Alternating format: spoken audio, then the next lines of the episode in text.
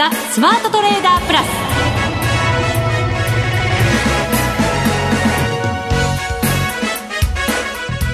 この時間はザ・スマートトレーダープラスをお送りしていきます。まずはこの方にご登場いただきましょう。国際テクニカルアナリスト福永博之さんです。こんにちは。よろしくお願いします。よろしくお願いいたします。さて日経平均は今日は7日連投となりました。はい、はい、ただし為替がですね今98円15銭あたりで推移。でユーロドルも今急進中ということになりますので、はい。ヨーロッパ時間に入って今日のアメリカの動きを一体どのようにえー考えているのか評価されているのか、うん。そうですねこれ今ですねあのー速報ベースで見てみると、えどうもあの中国のですねあの格付け会社、これがどうもあの米国の信用格付けをあの A から A マイナスに引き下げたっていうような話がちょっと出てますね。えそうですね、えこれなんて読んだらいいんでしょうね格付け会社の名前。私も初めて見たような名前なんで。うん。大きいに公国際、なんとかかんとか評価みたいな。そういう格付け会社の名前が。そういうところがあるらしいんですけれどそうですね。そういう情報が入ってきての動き。ちょっとでも中国の格付け会社が動いて反応している。反応ちょっと大きいようにも感じますけどね。うんそうですね。まああのー結果的にですね材料が出尽くしのような形になったところで、えまああのー一時的にその99円に乗せる場面ありましたよね、はい。そこで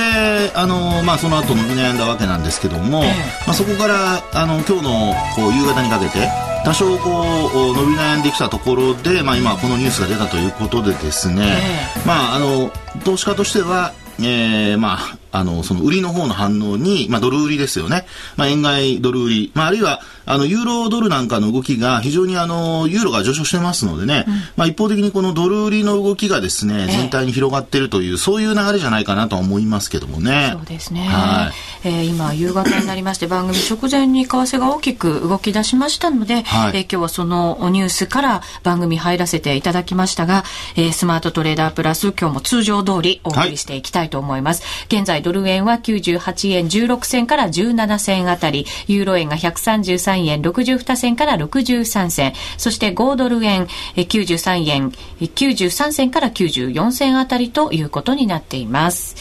えーそしてアメリカですけれども一応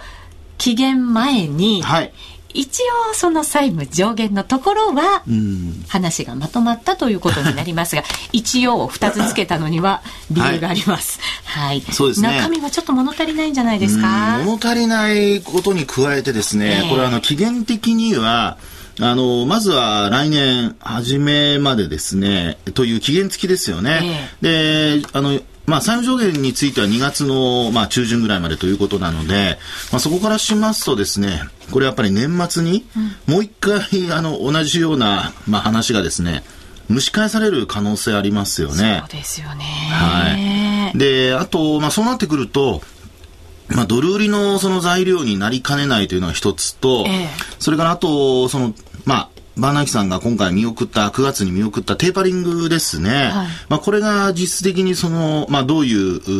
ーこう流れになっていくのかね。まあ、あの、今回見送った理由というのが実はあまりはっきりしなかったというのが、あの、会見後にもちょっと言われてましたので、まあ、そうした中で、その、まあ、債務上限引き上げ問題だとか、あるいは予算が決まらなかったことを危惧してですね、決まらないのではないかというようなことを危惧して、まあ、あの、安全策を取ったというようなことであれば、これはどちらかというとやっぱり説明もしづらいということになりますし、この番組でも福永さんが、バーナンキさん知ってたんじゃないの？って ポソッとおっしゃいましたけどね。そうですね。ですから、あの、今回も12月、年内にはね、一旦そのテーパリングを実施するのではないかとはい。いう見方がありますけども、ただ、これ、この状態になるとですね、あの、また年末に同じような状況が起こるとなると、ええ。やっぱり、こう、金融緩和縮小っていうのはなかなかやりづらくなってくると。まあ、そうすると、あの、まあ、ドルの、まあ、あー他の通貨からの関係からするとですね、はい。まあ、クロス取引で考えた場合に、やっぱりドルはちょっと売りやすくなりますよね。そうですよえねえ。で、なおかつ、今のようにですね、まあ、中国のその格付け機関が、あの、米債の格付けをちょっと引き下げるだとか、ええ まあ、こういった動きが出てくるとですね、あの、まあ、他にも、例えばフィッチだとか S&P だとかもありますが、えー、これ12月っていうだけですよね、債務上限。これから、その、まあ、まあ、未来永劫とまた言いないまでもですね、ある程度安心安全なところまで債務上限を引き上げたということであれば、えー、まあ、これは、あの、格付け等には影響ないとは思うんですけれども、まあ、実際に少しね、あの、見通しがネガティブになってきたりだとか、うん、まあ、あの、格付けの場合は、その、例えばトリプル A だとか、という、そのアルファベットで表されるものに加えてですね、はい、あと、その、見通しということで、まあ、ポジティブだとか、ネガティブだとか、まあ、そういう、こう、ちょっと付帯事項のなのがつくんですよね。で、2年ぐらい前の、あの、夏を、まあ、覚えてらっしゃる方もいらっしゃると思うんですけども、えまあ、その時は、あの、実際に、こう、見通しがネガティブに引き下げられたんですね。えでそれで、実際に債券は、買われたんですよ。金利は低下したんですね。はい、ところが、あの、ニューヨークダウ、それからあと、為替、ドル円ですね。ドルがまあ売られたというようなことになりましたので、まあ、今回もその、まあ、今晩のね、あの、ニューヨークでの10年債の利回り、どういうふうになるのか、うん、まあ、上昇するのか、あるいはまあ、安定しているのかね。うん、あの、買われれば、利回りはこう、低下するということになりますから、金利が上昇するようなことになりますと、これ、やっぱりちょっと格付けの、あの、引き下げの影響だとかね、見通しのこの引き下げの影響だとかっていうのが、まあ、あの、出てくる可能性ありますし、はい、あと他のその、格付け機関においてもですね、まあ、ヨーロッパ系のフィッチだとか、あるいはアメリカ系のその S&P だとかですね、まあ、こういったところがどういうふうな見通しを出してくるのかどうか、まあ、いわいわゆるアウトルックって言われるやつですけどね、えー、これがもし、あの、ネガティブっていうようなことになってくると、結構、そのドルの売りというのがですね、えー、思った以上にこう出てくる可能性はありますね。そうですね。はい、今晩のそうすると海外市場はアメリカの国債の利回りを見ながら、はい、株もそして為替もこう動いていく一喜一憂なんていう、はい、そんな場面があるのかもしれませんね。そうですね。あと、やっぱりあの、プレマーケットですね、アメリカの。これも見てますと、ええ、あの、今、ニューヨークダウの先物なんか見てますと、36ドル安とかですね。そうですか。はい。あと、ナスダックにしてもマイナスですね。あと、S&P500 もマイナス。うん、まあ、こちらの方は、それぞれ3ポイントと4ポイントっていうのは小幅安なんですけども、え、まあ、ちょっとですね、あの、まあ、一段落して安心感が、こう、出てきた中で、うん、えー、足元救われるようなというようなことにならないように、はい。やっぱ皆さんちょっとね、あの、慎重に構えておいた方が良さそうかなという動きになってますね。はい。はい、えー、現在ドル円は98円を下回ってきました。98円も挟んでの動きとなっています。うん、98円飛び1銭あたりで推移、一瞬割りました。ユーロ円が133円48銭から49銭。えー、そしてその反面で、ユーロドルは急進しています。えー、現在の値が、えー、ユーロドルが、えーと、1.3620から21あたりということになっています。えー、この後もマーケットのお話、えー、いただいていきましょう。この番組はマネックス証券の提供でお送りします。スマートトレーダー計画、よーいドンえー、さて、ちょっと今なんとなく番組の冒頭では、明日の日本株が心配になるようなお話をいただいたんですけれども、はい今日の日経平均は7日続伸ということに、はい、なりました。なんかね、テンション高くいきたかったんですけど、本当ですね。うん、なんか苦しくなってきましたね。日経平均119円37銭高14,586円51銭で、え今日はザラバ中に、まあ、寄り付きから14,600円を回復する場面もありました。はい、まあ、そこから見ればちょっと伸び悩んでということになるのかもしれませんが、それでもね、しっかりで、終わってました。そうですね。ねあの、まあ、1万4500円台を回復して終わったのもね、うん、あの、久しぶりということでしたから、はい、まあ、そういう意味で言いますと、なかなかこう、維持できなかった、あるいは乗せることができなかった1万4500円に乗せて終わったということですので、まあ、形としては非常にいい形で終わったわけですよね。えー、で、ましてや取引時間中、まあ、あの、1時半過ぎからですかね、ちょっと売られる場面ありましたけども、えー、まあ、そこから、その株価、あの、引きにかけた持ち直して終わってるという、下髭をつけて終わってるパターンですからね。で、あとは、まあ、あの、昨日は、あの、木、水曜日ですね。は、あの、非常に、あの、商い薄かったわけなんですけども、はい、まあ、あの、今日木曜日は多少、こう、商い戻してということで、うん、一応売買高も20億株超えてますし、えー、売買代金がちょっとね、まだ2兆円超えるところまではいかなかったんですけれども、まあ、あのー昨日のその薄商いからすれば、ちょっとこうやっぱり交換してですね、えー、まあ、その財務問題がですね、片付いたということで、まあ、それを交換して、えー、株式市場はちょっと買いを入れてきたというようなところだと思うんですよね。ですから、まあ、この流れが続くかどうかというのが、まあ、一番やっぱりポイントになるのと、はい、それからあとアメリカがね、200ドル以上上げた割には、一方でちょっと200円ぐらい上げてほしかったなっていうね、あの、寄り付きのところではそのぐらいあったんですけどもね。そうですね。えー、やっぱ伸び悩んだっていうようなところが、まあ、どのようにこれから影響してくるかっていうところなんですけどもね。えー、えー、これでもアメリカのやっぱりその議会の結論が、あなかなかやっぱり期待ほどいかなかった日数の問題もそうですね。すね。まあ、やっぱり中身が、あの、まあ、ちょっとこうね、えー、先送りしただけで、えー、あの、根本的な問題解決解決につながっていないっていうところが、やっぱり一つポイントでしょうね。うであと、今現状もその、日経平均の先物の価格なんか見てますと、はい、80円安ぐらいになってますね。日中取引の終値から。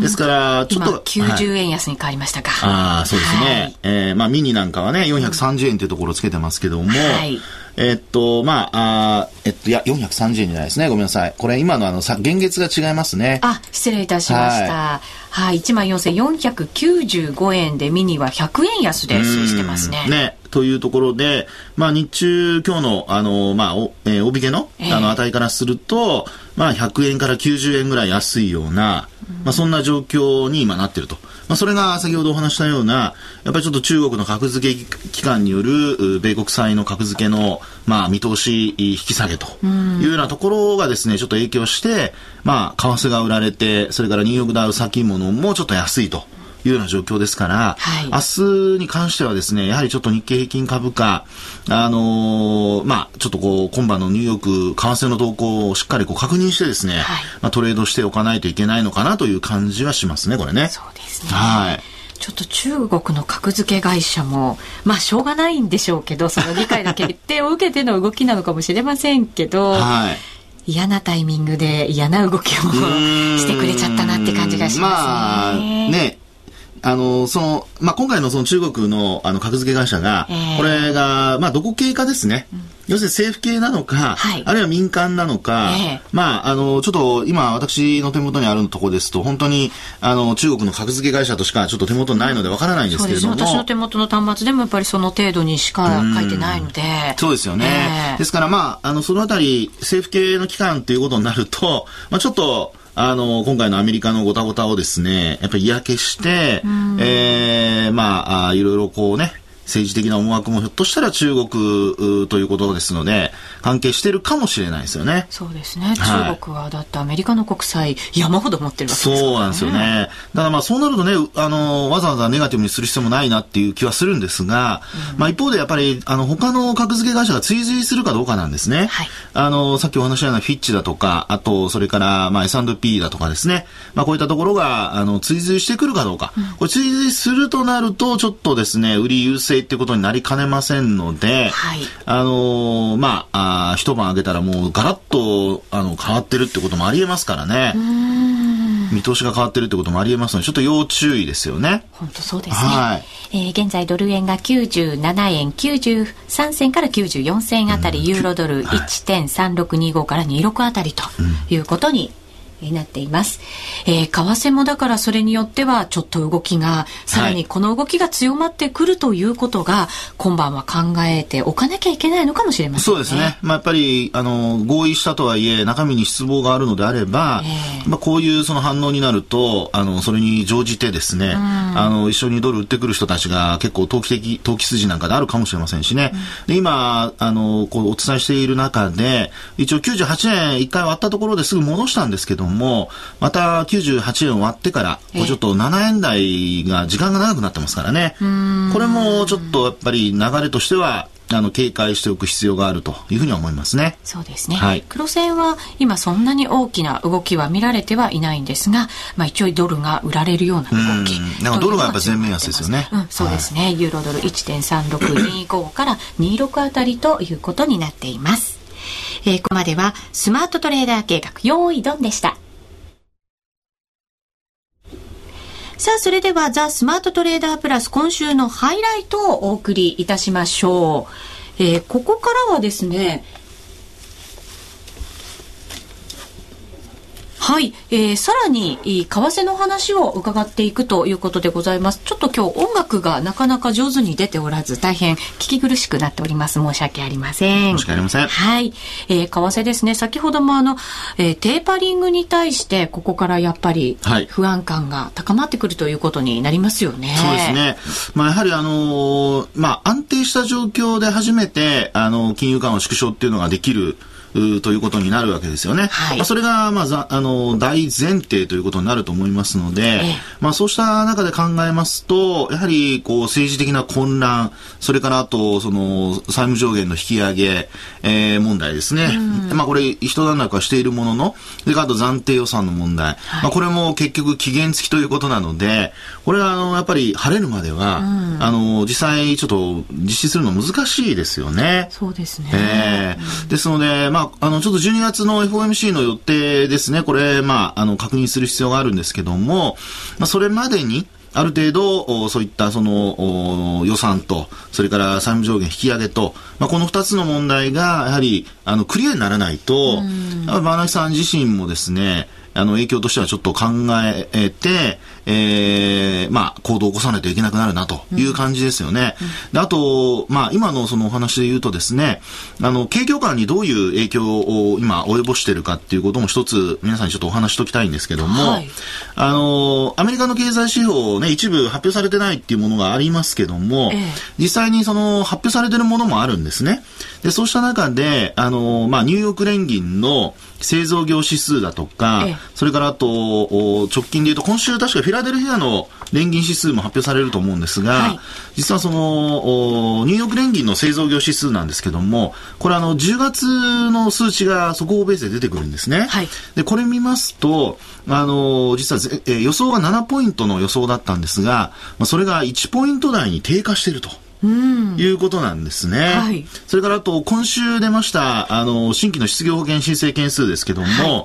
まあ、これもですね、前回の、まあ、30万人、ちょっと31万人ぐらいのところから、37万4千人というところまで膨らんでるんですよ。はい、ですから、まあ、あの、バーナンキさんにしろ、次期 FRB 議長にね、あの、推薦されている、その、イエレンさんにしろですね、ええ、まあ、この、お二人というのはやはり雇用の面を非常に重視すると。なおかつ、景況感が、まあ、足元で、この、まあ、えー、まあ、シャットダウンの影響だとか、それからあと債務上限引き上げの問題で、えー、議会が吸ったもんだしてるとか、うん、まあ、そういうようなことを嫌気しているということになりますと、ちょっとですね、一回ここで、あの、まあ、リセットされたようには見えても、尾を引く可能性があるなっていうことはちょっと考えておいた方がいいですよね。で、あともう一つはですね、これもあの、まあ、ロイターであった調査なんですけども、はい、今回のそのシャットダウンの影響でですね、実際にあの、皆さん年末でこれからハロウィンとか、いろんな商戦がこう近づいてくるわけじゃないですか。そうですよね。矢継ぎ早にやってきますよね。そうですよね。で、またまたブラックフライデーとか、サイバーマンデーとかですね、はい、いろんなね、あの、そういう用語が飛び交う時期にこれからまあ近づいていくわけなんですけども、あの、まあ今、これまだシャットダウンがこう続いている段階でのアンケートだったんですが、あこれで見るとですね、えー、実際にこう4割の人が、やっぱり財布の紐をちょっときつめにするというふうに答えていたようですね。えー、4割って言ったら結構な割合ですよね。まあそうですね。ただ母数がちょっとわからないのでね、えー、まあ何とも言えないんですけども、まあ実際にそういうデータも出てきているということですね。であと、ミシガン大学の、あの、まあ消費者信頼感指数なんかも速報値がまあ、やっぱり前回の数値を下回ってまして、はい、まあ、これも10月の数値なんですけどもね。ですから、ちょっとですね、やっぱりあの、今回のシャットダウンの影響、あの、まあ、回避されたとはいえですね、えー、えー、これからその影響度合いが、あの、まあ、実際のこう9月の、えー、まあ、10月の数値ですね、として出てきたときに、えー、まあどういうふうにこう悪影響になっているかどうか、これちょっとやっぱり、あるいは影響ないのかどうかね、はい、あの、確認をする必要があるんではないかなとは思いますね。そうですね。はい、今までのその QE の1、2、3で隠されてたところというか、見えなかったところが、うん、ここに来て、こう、なんていうの現実というものがなんか目につけつけられてしまうというか。そうですね、え。ー、そういうふうなもしそういうね心配懸念しているような状況にこうなっていくとなると、はい、これはもうますます QE ができあの QE というかその、えー、テーパリングできなくなりますしね、うん、であとまあイエレンさんに引き継ぐというその来年の時には時期には、まあ、ちょうどあの債務上限から予算からもう何回この言葉を繰り返したか分かりませんけども、まあ結構効いてきますからね。はい。で、またティーパーティーの人たちは相変わらず、あの、今回、その、上院で、えー、最初に可決されたわけですけども、まあ、これ自体が非常に、まあ、譲歩しすぎだと、いうようなことを共和党のティーパーティーの議員は言ってるみたいですからね。これもやっぱりまだちょっとなんか、あと、あと引きそうな、そんな印象はありますね。そうですね。なんか17日を、超えたら、ええ、なんかいろんなことがすっきりして、方向も決まってって、いい方向へ決まってって、あの、期待感はすごくあったんですけど、はい、ちょっと逆な方向になってしまったようで、なんとなくね。そうですね。まあ、あの、今の状況というのは、その中国のね、あの、格付けの話が出てきているので、えー、あの、ちょっと、あの、まあ、えー、鳩に豆鉄砲ではないですが、ちょっとびっくりしたような感じの反応だとは思うんですよね。これがやっぱり海外で落ち着くかどうか。はい、落ち着かない場合には、ちょっと、あの、買い戻しがここまでニューヨークダウンなんか続いてますし、ドル円も実はこれ、あの、テクニカル的に見ると、75日移動平均線超えられてないんですよ。うんで、まあ、あと、その、まあ、25日移動平均線だとかも、75日移動平均線ちょっと修練するような形になってるんですが、まあ、ドル円のその動きを見るとですね、あの、実際に、そういう意味ではちょっと超えられてないというのが、逆に言うとテクニカル的には売り要因になる可能性もあるので、ここはですね、あの、短期の移動平均線5日線を下回って、あるいは、あさらにこう直近の安値を下回るようなことになると、えー、90、そうですね、7円の、えー、まあ7円の前半、あるいは7円割れっていうことも、まあ、今回じゃないですけどもね、はい、を引くようですと、可能性としてはなきにしもあらずなので、まあ、ちょっとですね、あの、ポジションを持ってて、あの、まあ、利益が乗ってる人は、一旦はやっぱりポジションちょっと落とすぐらいの、あの、感覚を持ってても、まあ、安全策としてですけどね、いいんではないかなという気はしますけどね。そうですね。97円割ってくることになると、今まで保ってたこの 三角持ち合いのところを下回ってきてしまうことになるので、はい、そうなんですね。下離れですね。えー、で、今回、その、やっぱり75日線が実はラウンドトップっていう形になってまして、えー、あの、まあ、要するにおお皿をひっくり返したようなね、うん、まあ、そういうあのトップの形なんですよね。うん、で、これを今日の段階で抜ければ、はい、あのトップ消えたんですけども、まあ、ちょっと逆に押し戻されている形なので、まあ、それで97円前後割れというのがまあ出てくるということになりますから、ちょっと要注意、要注目ということでしょうね。はい。ザ・スマートトレーダープラス今週のハイライトでした。みんなで参加今週のミッションさあ、それでは、ここからはですね、えー、10月からお送りしています、メタトレーダー 4MT4 の特集のコーナーをお送りいたしましょう。この方にご登場いただきます。マネックス証券の福島正さんです、はい、こんにちは。よろしくお願いします。よろしくお願いいたします。先週は、えー、っと、山中さん。はい、お越しいただきました。山中さんは非常にこう MT4 の、なんていうんですかね、この業界では、まあ、立役者じゃないですか、非常に詳しいというか、ええ、昔からよく使われていて、あのー、まあ、何でもかんでも知っている方なので、まあ、あの、リスナーの方も結構こう MT4 ってあそんなことできるんだっていうふうに参考になったんじゃないかなっていうふうに思うんですけども、ね、いかがでした？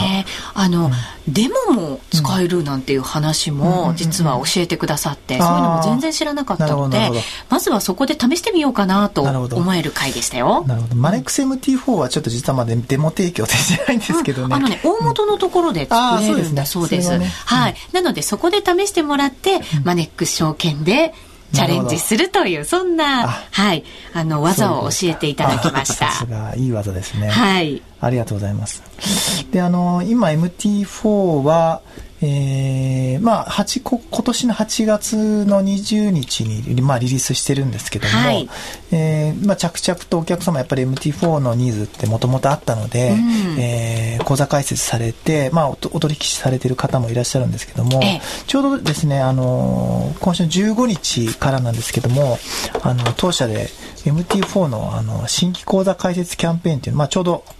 あの、今出てますね。初めてですね。はい。えー、まあ、前もこういうキャンペーンって、あの、他の商品でやっていたんですけども、あの、新規に MT4 講座開設をして、えー、で、キャンペーンエントリーが必要なんですけども、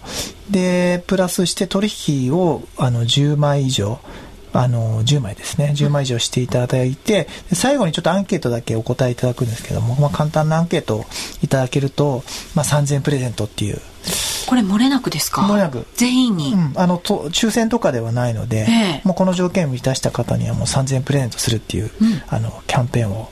えー、始めましたので、えー、まあ、期間がえー、年末までやってるんですけども、まあ、早く口座開設していただければ取引のチャンスがそれだけ、あの、まあ、増えるので、えー、ぜひこの機会に、このキャンペーンエントリーし、えー、3000円ゲットしてほしいなっていうふうに思ってます。はい。順序としてはまだ口座を持っていない方は口座をまず作っていただいて、はい、で、キャンペーンにエントリーします。はい、これは口座をお持ちの方もキャンペーンエントリーから入るわけですね。はい、で、そこからお取引を10枚以上していただいて、アンケートに答えていただいた方には漏れなく3000円プレゼント。という神社ですね。はい、で、あのー、実はですね、これ新規講座開設キャンペーンというふうに歌ってるんですけども、えー、まあ、すでに実は講座開設されている方で、はい、えー、まあ、ちょっと MT4 の取引ってまだなんか、できないんだよね、つって、結構やってない人も多いんですよ。講座だけ開設して。とりあえず作ってみたものの、そうなんですよ。なので、あの、以前、講座開設されていた方でも、この期間にですね、まあ今週からなんですけども、初めて、えー、10万以上はじ初めて取引していただければこの3000プレゼントの対象にしますので、うんはい、あのまあ、そのあのキャンペーンの詳細ページにはそういうこと書いてあるんですが、うん、まあ、そういうその一度も稼働されてない方も対象になるキャンペーンですと。うん。えー、新規口座開設キャンペーンと歌ってますが、実はまだ取引をしてないという方、うん、口座を持っているけど取引をしてないという方も対象になるということですね。はいはい、結構このこれこのなんえーと、総付けっていうんですけどもこういうキャンペーン形式、はい、総付け系のキャンペーンって結構減ってきてるんですけども、あの、まあ、本当10枚取引しただけで3000円、まあ、基本的に上げれるので、あの、結構チャンスかなっていうふうに思ってます。太っ腹キャンペーン。はい。総付けキャンペーン。ぜひ皆さんもご参加いただきたいと思います。それとですね、はい、あの、まあ、先週山中さん、あの、まあ、で、出演していただいて、はい、まあ、その山中さんにですね今 MT4 のセミナーっていうのをやってもらってますオンラインセミナーなんですけども、はい、今週の火曜日に第1回、まあ、入門編っていうのをやったんですけども、えー、もうその続きで第2回がもう予定されていて、えー、第2回が21日の月曜日、うん、えー、これはあの MT4 の、えーまあ、最もまあ魅力的な、まあ、特徴というか、えー、皆さんに支持されているチャート機能について、はい、えー、第2回目21日月曜日にやりますので、はい、えー、ぜひそれもオンラインセミナーあの視聴していただきたいのでこれあの当社に講座なくても誰でも見れ見れますので、ね、はい、はい、来週の月曜日21日に山中さんのセミナーがありますので、はい、はい、マネックス証券のホームページでまずはご確認いただきたいと思います。さてあっという間にお別れの時間となってまいりました、はい、ここまでのお相手は？福島正と。福田博之と。内田まさでお送りしました、うん、それでは皆さんまた来週。この番組はマネックス証券の提供でお送りしました。